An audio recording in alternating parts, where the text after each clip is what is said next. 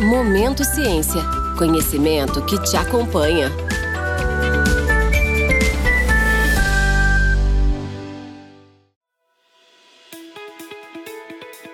Olá, você trabalha, ama ou tem curiosidade sobre o mundo da ciência? Este é o podcast Momento Ciência, que irá debater sem segredo nem mistérios temas relevantes da saúde. Pois nossa missão é possibilitar que nossos clientes tornem o mundo mais saudável limpo e seguro. Meu nome é Marcos Calgaro, sou líder comercial do grupo de bioprodução para a América Latina e hoje serei o host deste episódio que, devido à situação da pandemia, será gravado remotamente. Hoje vamos falar do tema super em alta, que são os desafios da produção de vacinas Covid-19 no Brasil. E para isso, convidamos uma das pessoas mais envolvidas no assunto e com maior conhecimento em transferência de tecnologia para a produção de vacina, o senhor Tiago Roca, gerente de desenvolvimento de negócio e parcerias estratégicas dos, do Instituto Butantan. Boa tarde, Tiago. Em primeiro lugar, gostaria de agradecer por estar aqui conosco e, como sempre, um prazer conversar contigo. Boa tarde, Marcos. Prazer é meu de conversar com você e com a Termo. Agradeço o convite para falar sobre esse tema tão relevante na atualidade. Obrigado, Tiago.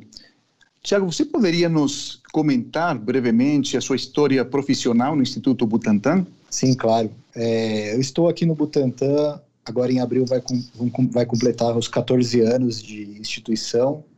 É, eu sou farmacêutico de formação, farmacêutico industrial, e comecei no Butantan na área de qualidade, é, mas desde o início participando de projetos de transferência de tecnologia. E foi a área que eu acabei migrando dentro da produção. E consequentemente é, montando o escritório de transferência de tecnologia do Butantan que acabou derivando numa área de parcerias estratégicas e, e novos negócios que é a área que eu sou gerente atualmente. Então essa foi a, a minha trajetória ao longo desses 14 anos. Muito obrigado, Tiago. Então, eu imagino que uma pessoa na sua posição hoje uh, procura eh, e valida parcerias estratégicas ao redor do mundo e que depois possa ser internalizada essa tecnologia no Instituto Butantan, correto?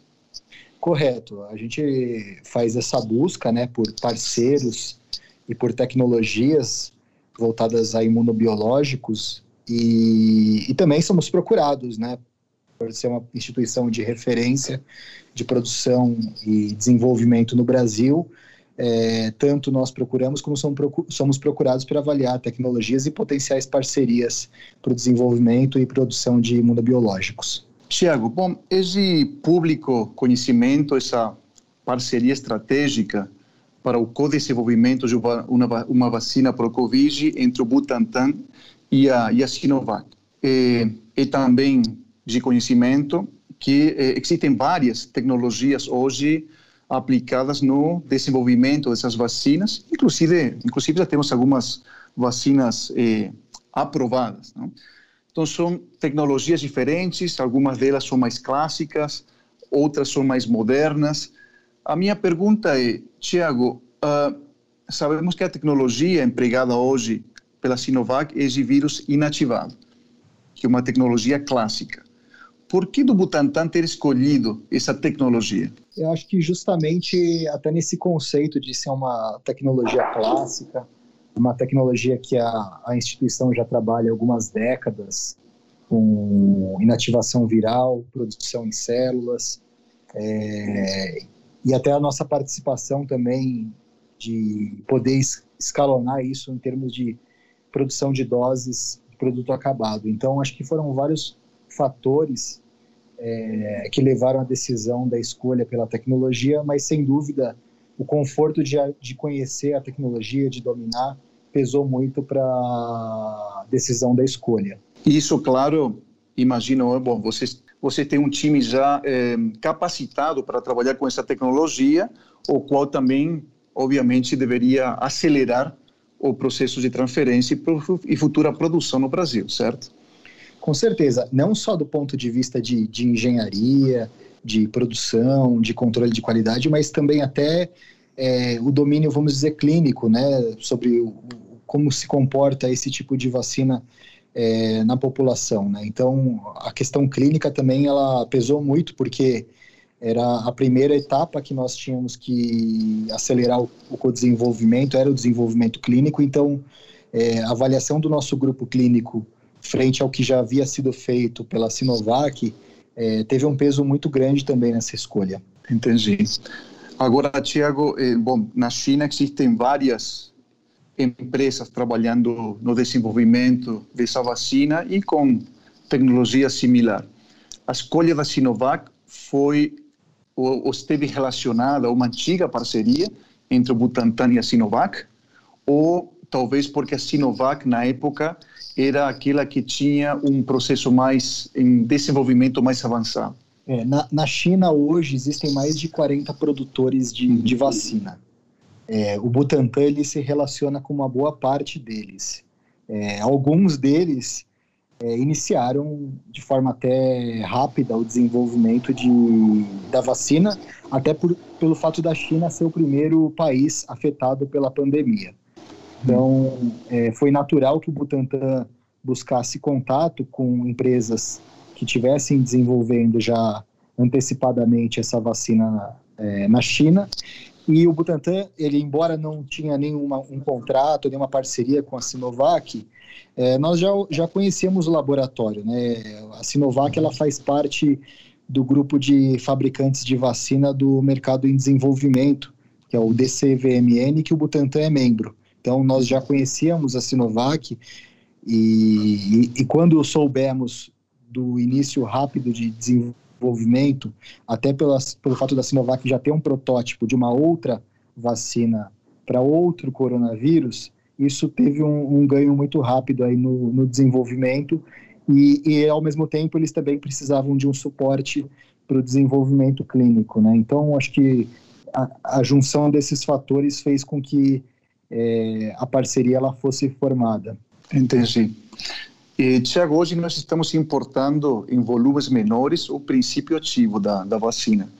Então, nós estamos, os que têm, conhecem um pouco mais de transferência, falam de uma transferência reversa. Não? Então, hoje o Butantan está importando o princípio ativo e está, por enquanto, formulando e envasando no, no Brasil. Existe alguma estratégia de distribuição que dependa do Butantan ou a estratégia de distribuição da vacina não depende do, do Instituto? É, o, esse é um ponto importante porque quando a gente pensa no processo produtivo como um todo dessa vacina, para a produção do IFA, e, que depende da manipulação do vírus, do coronavírus, é, é necessário um, um, ambiente de biossegurança, um ambiente biocontido de nível 3, e esse ambiente para produção em escala industrial nós não, não tínhamos aqui no, no Butantã e até uma área de difícil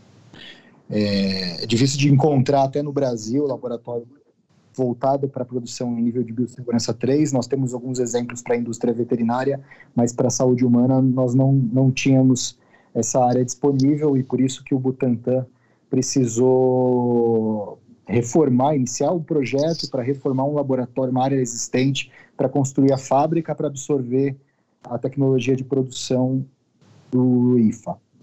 Com relação ao produto acabado, foi importante o papel do Butantan, porque a Sinovac, ela inicialmente ela está focada na produção para mercados privados na China e na Ásia. Então, a, a Sinovac ela possui linhas de apresentação monodose, seringa preenchida, frasco unidose, que é uma apresentação interessante, mas que no momento de pandemia você não tem uma produtividade muito grande. Então, uhum. é, trazer o, o, IFA para o Butantan é, e produz, produzir em frascos multidose, como nós já produzimos, por exemplo, a vacina de gripe, foi uma estratégia importante para conseguir alcançar volumes né, de produção para atender principalmente o Brasil e uma campanha é, de vacinação que envolve milhões de pessoas. Entendi, Tiago. Então, voltando ao tema de distribuição, hoje o Butantan tem a responsabilidade de produzir a vacina e entregar o produto final, o produto acabado para o Ministério, certo? Exato. Tudo relacionado à logística é o ministério que tem os seus planos de vacinação, correto? É, correto, Marcos. O Butantan ele não faz a, a distribuição é, entre os estados. Nós entregamos para o Ministério da Saúde e a gestão da distribuição das vacinas pelos estados no Brasil, ela é feita pelo Programa Nacional de Imunizações do Ministério da Saúde. Perfeito. Bom, hoje nós sabemos que o Butantan eh, pretende, né, ou já está construindo, uma planta para o som da vacina, certo? Do início ao fim e não, não unicamente a, a formulação. E você possui, uh, vocês possuem, eh, Tiago, uma previsão de quando essa planta estaria, essa planta estaria pronta? A previsão que nós temos hoje, é, pela equipe que faz a gestão da obra, é de receber a planta é, pronta, né, a obra pronta no dia 30 de setembro desse ano. Ótimo. E, Tiago, você pode nos dar alguma ideia da capacidade de produção dessa planta? É uma capacidade grosseira, estimada com base no que existe na China, e, e a gente sabe que a gente está falando de um produto biológico. Então, capacidade de 100 milhões de doses por ano que está sendo estimada para essa fábrica. Ótimo, então estamos falando de uma, de uma fábrica realmente é, grande. Não? Isso, isso para a produção do IFA. Do IFA. Uhum, uhum. E, Tiago, eh, essa será uma planta dedicada exclusivamente à produção da vacina Covid ou Butantan está planejando uma planta multipropósito? Isso, isso aqui, do meu ponto de vista, é super importante porque, uh, bom, se fala de que nós teremos várias pandemias no futuro, tá? e uh, talvez o Butantan está pensando não unicamente no Covid e talvez nessas futuras pandemias de ter uma planta preparada também para produzir outras vacinas. Estou correto? Correto, Marcos. Eu acho que assim essa planta ela começou a ser pensada quando nós começamos a formatar a parceria com a, a Sinovac. Isso basicamente em maio do ano passado, né? Naquele ponto, naquele maio do ano passado, nós não sabíamos exatamente como que ia ser a dinâmica da pandemia, não só no Brasil como no mundo. E hoje a gente tem um, um cenário, meses depois, de duas ondas grandes no, no Brasil, também observado em outros países é, no mundo. Hoje, mais recentemente, a gente enxerga um cenário que nós não tínhamos também na época de é, variantes do vírus, então, é, ela foi conceituada, essa planta, como uma planta que ela tivesse uma flexibilidade para troca de produtos, ou seja, uma planta é, conceitual multipro, multipropósito ou multiproduto, ou seja, que a gente pudesse trocar ou adaptar o processo produtivo ou para outros vírus ou para outras variantes do vírus ou até para outras vacinas, mas respeitando esse conceito de é, uso de vírus, é, contenção em até nível de biossegurança 3, uso de células é, animais. Então, esse foi o conceito é, atribuído a essa fábrica. Seria a primeira planta multipropósito que teria hoje o Butantan disponível? É, o conceito multipropósito nós já temos no Butantan. A nossa planta de produto acabado para formulação, envase, embalagem, ela já é uma, uma planta multiproduto, multipropósito. A gente trabalha com diferentes processos, diferentes produtos. Uh, a nossa planta de produção de IFA de gripe também, nós trocamos com frequência o, vírus, principalmente com a mudança de, de, estação e a recomendação de novas cepas virais. Uh, a própria planta de soros também é uma planta multiproduto, que tem troca de, de, de produto, de IFA o tempo todo. E o conceito aí, acho que voltado para vírus em biocontenção, produção em biocontenção nível 3, produção em célula de mamífero, sim, essa vai ser uma primeira planta nesse conceito, né? Então, é, a gente já tem alguma experiência com produção é, compartilhada entre produtos e diferentes processos, mas para é, essa classe de produtos aí, usando vírus, célula animal e nível de segurança 3 vai ser a primeira. Ótimo, Tiago. Bom, os que, os que já trabalham um pouco com, uh, com bioprodução sabem que uh, quem trabalha numa planta multipropósito, como a que está trabalhando o Butantan agora, geralmente não consegue uh, fugir ou acaba adotando a tecnologia single use. Para aqueles que, que tem, não têm conhecimento de que se trata uma tecnologia single use, é basicamente trabalhar com sistemas descartáveis de uso único. Né? Sacos plásticos nos quais nós podemos fazer o cultivo de células com futura produção de a molécula alvo. Tiago, nesse caso, no caso do Butantan, a ideia de vocês é adotar também tecnologia single use para essa nova planta? Com certeza, Marcos. Acho que buscando o conceito de flexibilidade, de troca rápida e segura de processos produtivos e produtos, é, não tenha dúvida de que é um, é um sistema que facilita para o produtor é, a troca rápida e a flexibilidade. Então, com certeza, isso está empregado no, no conceito dessa planta. Tiago, do ponto de vista é, comercial, uma vez que vocês têm a planta pronta aqui no Brasil, produzindo 100 milhões de doses por ano, e estou falando unicamente de Covid, eu sei que vocês produzirão também outras vacinas, eu imagino que o mercado inicial e principal do Butantan será o Brasil.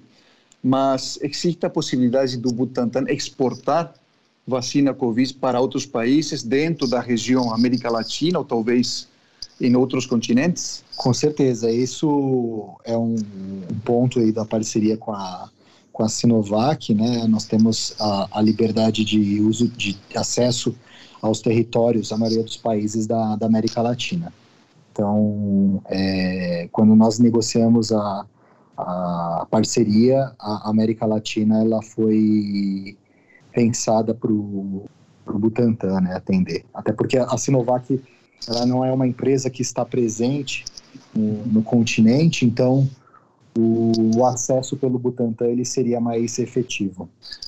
Bom, falando novamente, nós temos a aprovação emergencial tá, da vacina da Sinovac em parceria com o Butantan. E quando você acredita, Tiago, que a fase 3 será finalizada, se já não foi finalizada, e quanto vocês acreditam que a vacina vai ser, vai ser aprovada, não como uso emergencial, emergencial e sim para uso permanente. É, ainda tem alguns é, dados que o, o Butantan é, precisa reportar para a Anvisa. É, recentemente, a gente tem acho que uma questão de um, umas duas semanas, essa aprovação ela foi, foi feita na China.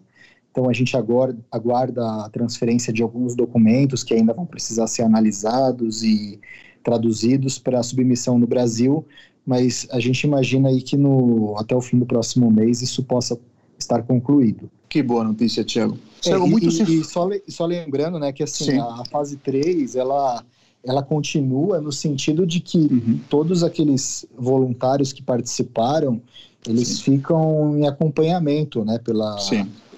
Pela instituição. Então, isso é uma responsabilidade muito grande para o patrocinador do estudo, que é o Butantan aqui no Brasil, de acompanhar esses 13 mil voluntários que fizeram parte do, do, desenvolvimento de fase clínica 3, né, e que uhum. qualquer reação, qualquer situação que, que tenha uma ocorrência com esses indivíduos, o Butantan é responsável por reportar isso e monitorar. Então, na verdade, nesse sentido de acompanhamento, a fase 3 ela continua. Entendi.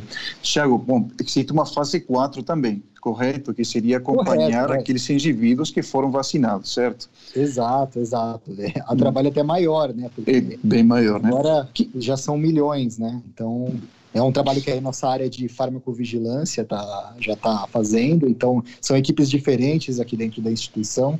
A equipe voltada para estudo clínico é uma, a equipe voltada para pós-registro, né, ou, ou, já o produto em estágio comercial é outro, né. Então a gente tem uma equipe de farmacovigilância trabalhando aí já no, no acompanhamento das reações adversas, das notificações. Uhum.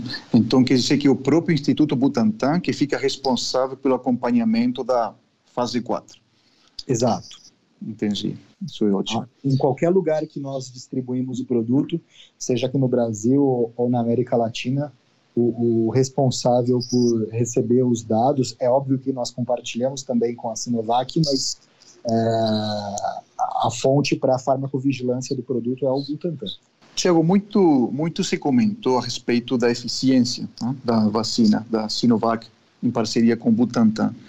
Se reportou uma eficiência de 50%. Tá? E você poderia comentar um pouco a mais de, comparativamente falando, qual seria, por exemplo, hoje a eficiência da vacina da influenza? Tá? Só para ter um, um, um dado comparativo.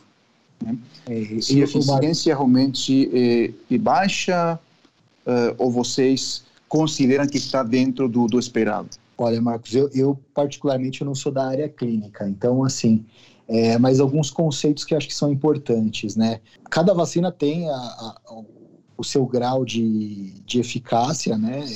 E, e isso daí é até um posicionamento da, da Sociedade Brasileira de Imunizações foi importante, que os estudos, os protocolos, eles não são comparáveis, né? São, uhum. às vezes, critérios diferentes que são adotados, todos chegam num, num percentual ao final, mas a forma que foi avaliada é diferente. Então, é, existe um posicionamento de que, mesmo para uma vacina de coronavírus, não é correto comparar ah, os percentuais de eficácia, de eficácia entre as vacinas.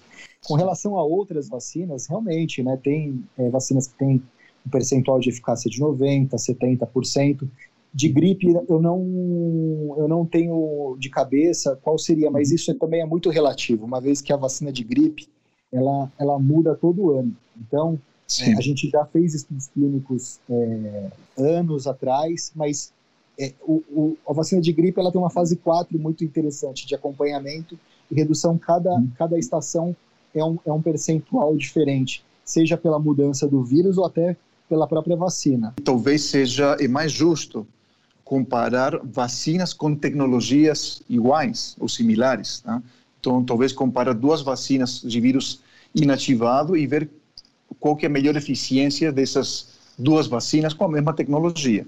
Exato, pode, pode chegar mais próximo de uma resposta, mas acho que o, uhum. o, o principal fator aí na avaliação talvez seja o protocolo de estudo clínico, a população que você está avaliando e como você está avaliando. Se você está avaliando um profissional de saúde de linha de frente que, que tem um risco alto de, de infecção versus, por exemplo, uma pessoa ou um grupo que está usando transporte público versus um grupo que está isolado em casa versus é, faixas etárias diferentes também. Tudo isso pode influenciar na, na eficácia é, que está sendo avaliada no protocolo clínico. Né?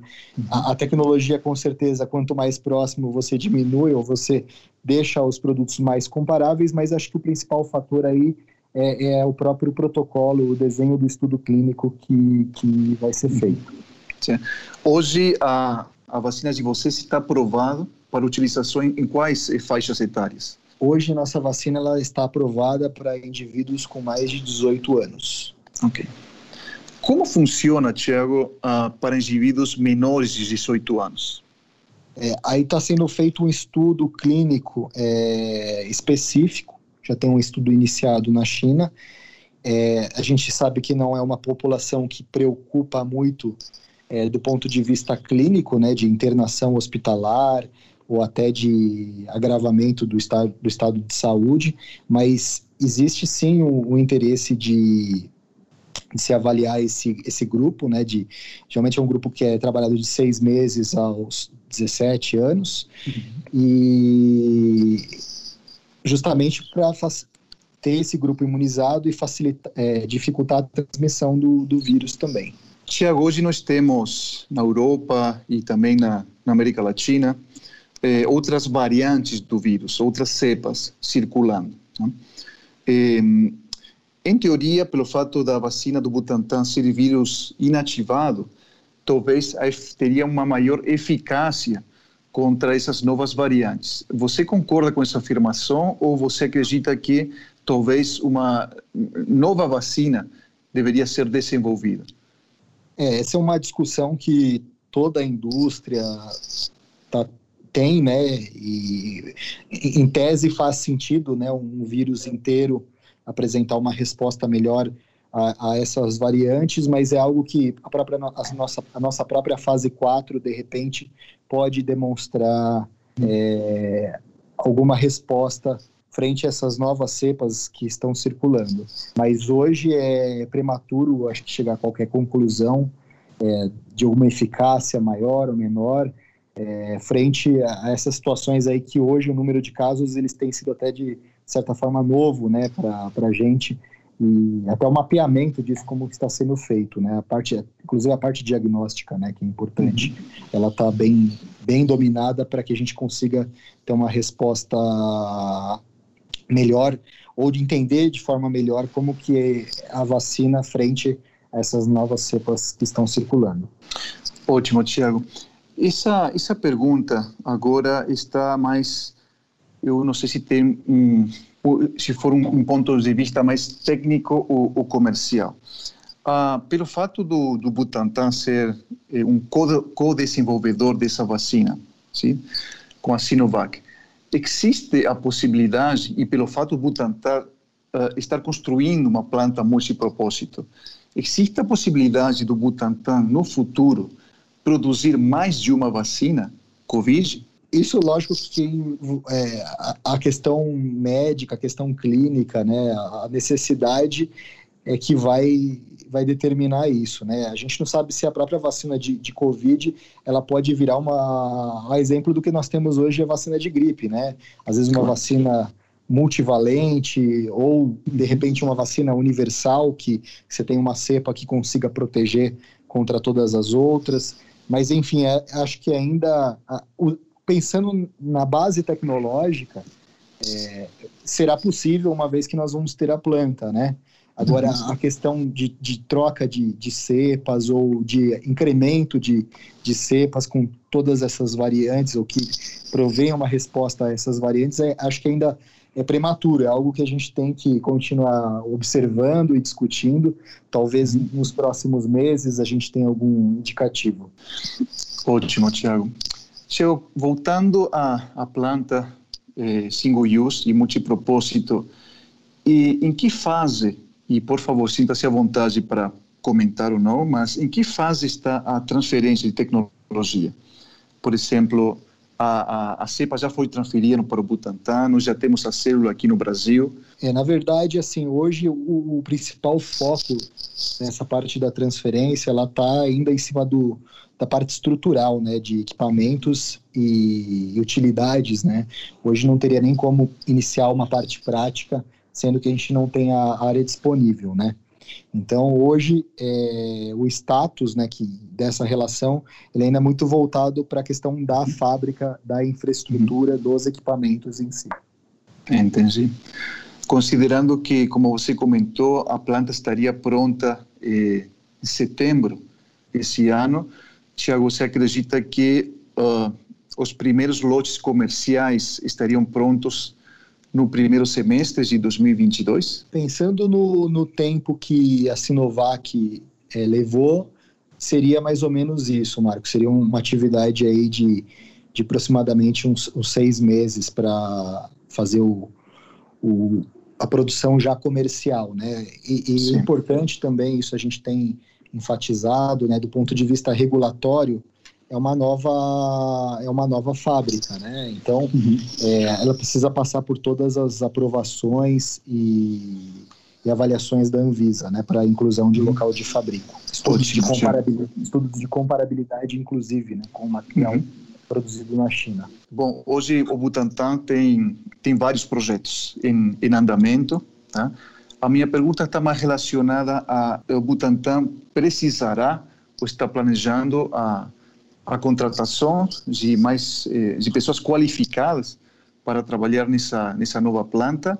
O staff que o Butantan já possui hoje seria suficiente num, num primeiro momento? Não, com certeza, principalmente para a produção do IFA, será necessário a, a contratação de, de pessoas é, eu, em termos de liderança, imagino que não, mas em termos operacionais, sim. Algum, algum comentário que você gostaria de, de fazer que ache relevante Acho que eu poderia falar um pouco do, do da nossa experiência né, com é, tecnologia de, de uso único. Uhum. É, eu acho que, pelo menos da, da, minha experiência, né, observando o emprego da tecnologia, é, se eu contar os, os 13 anos, 14 anos atrás que eu entrei no Butantan, e, e ver como isso daí foi entrando na, na cadeia produtiva. É, quando eu iniciei aqui, os exemplos que nós tínhamos de, de uso único eram, às vezes, alguns filtros, é, depois foram sendo adicionadas mangueiras, depois foram adicionados uhum. conectores, é, bolsas também começaram a ser, uhum. a ser utilizadas, então a gente acabou é, vendo muitos processos aqui ficando de uma forma bem híbrida, né? Tá. Então, uhum. é, já é um caminho andado né, de experiência da, da instituição com o emprego das tecnologias de uso único para, de repente, ter um processo, se não 100% é, de uso único, né, para produção de um IFA, podendo dizer que vai chegar a uns 80%, 70%, mas é, é muito interessante observar é, o, a evolução que teve né, nesses, nessas duas últimas décadas do emprego da tecnologia de uso único na, nas linhas de produção. Concordo plenamente, Tiago, concordo plenamente. Acho que nós dois começamos nesse ambiente de biotecnologia, talvez eh, na mesma época, e, e, e, eu consigo ver também a evolução da tecnologia single use, que, como você mencionou, começou com, com filtros, continua para mangueiras, e hoje temos bioreatores, eh, misturadores e, e, toda uma, uma indústria tentando cada vez lançar mais produtos single use para para o mercado. Então, realmente, houve uma, uma, uma grande evolução e, para ser honesto, hoje não, não conheço nenhuma empresa de biotecnologia que não utilize tecnologia single use. Ou é 100% single use, ou por, pelo menos uma planta híbrida, né, entre single use e, e aço inox. Com certeza. É difícil dizer que uma vai ser 100% e a outra não, 0%, uhum. né? Então hoje é, é, muito comum sim os sistemas híbridos, mas a, a, a evolução ela tende para processos mais flexíveis e seguros, sem dúvida. Tiago, eu agradeço imensamente o seu tempo, agradeço imensamente a tua disponibilidade, a clareza da, das tuas respostas, foi realmente um, um prazer, um prazer conversar contigo ah, neste nesse canal. E, bom, acho que, se você me permitir, talvez consigamos conversar novamente. Com certeza, Marcos. Eu que agradeço o convite. Foi um prazer falar com você e atender a termo. E fico sempre à disposição aí quando vocês quiserem conversar ou debater esses temas importantes. Obrigado, Tiago. Obrigado você que ficou com a gente iremos abordar diversos temas do, do, universo da ciência e tecnologia nesse canal nas próximas semanas. Para mais conteúdo científico sobre os temas de hoje, acesse nosso site thermofisher.com e deixe seus comentários nos nossos canais em redes sociais que estão aqui na descrição. Muito obrigado e até a próxima.